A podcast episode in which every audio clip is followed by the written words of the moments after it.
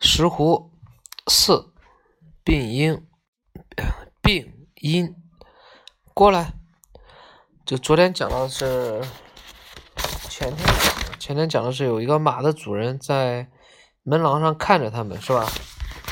然后他们刚到家，就听见这个人说过来，一个声音像榴弹般砰然的划破夜空。小威力从来没有听到过这样的声音，至少在农场上还没有。他呆住了，但探照灯可没有。声音的主人几乎来不及退进屋，把门关上。探照灯吠叫着，咆哮着，扑向关上的门。鼻子囔了。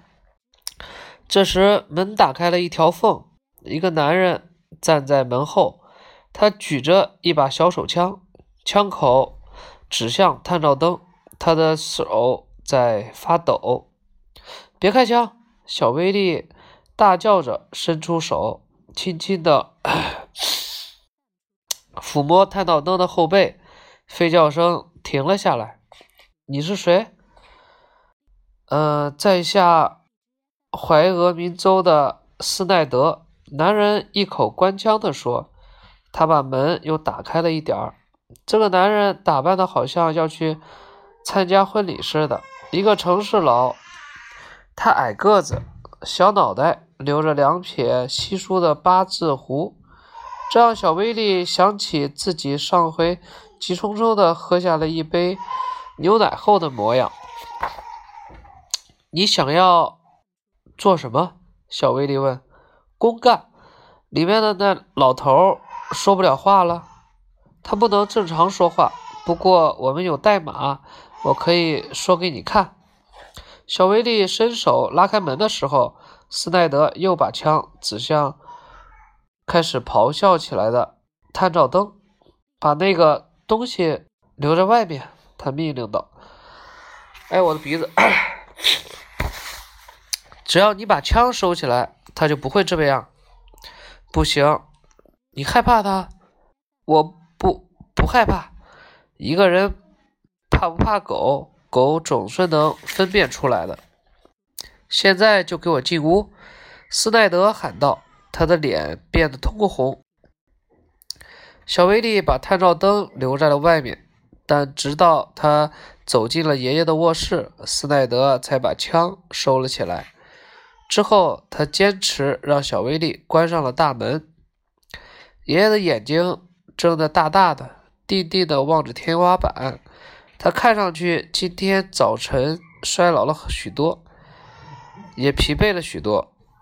你不能搞特殊。斯奈德一边点燃一支细长的雪茄，一边开始说。他朝着天花板喷出烟雾，而且不管怎样，这是法律，再明白不过了。小威力什么也没说，像每天到家后一样，他先忙着帮爷爷梳理头发。梳完以后，他举起一面镜子，好让爷爷看一看。我警告你，斯奈德继续说：“如果你不付钱，我们自有办法，而且这都是合法的，一切公正合法。你不能搞特殊。”我们欠你的钱吗，斯奈德先生？小威利问。小子，是税，这块农场的税，你这位爷爷一直都没有付过。小威力有些糊涂了。税，每一笔账，爷爷都会付掉，而且总是按时支付。小威力也是这样。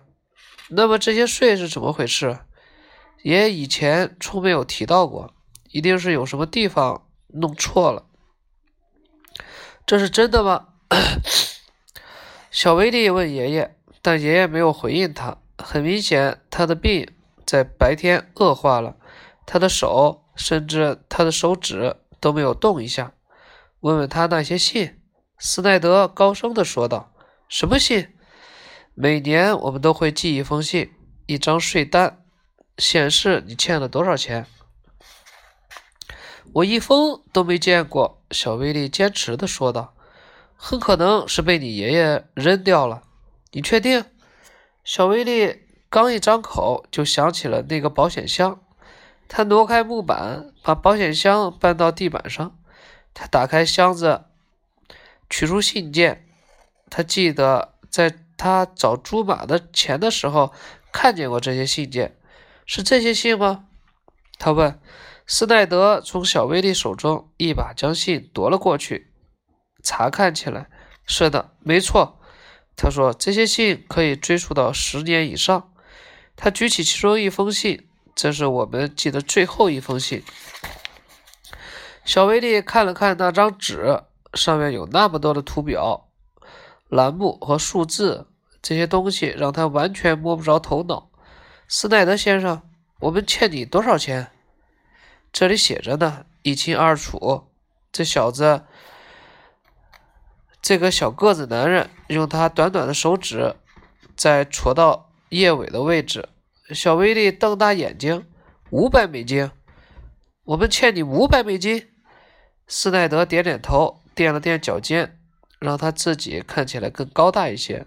如果你不付钱的话，他说：“我算算，这个农场大概能值个……”你不夺走我们的农场，你不能！小威力尖声叫道。探照灯在屋外也吠叫起来。哦，是的，我们能。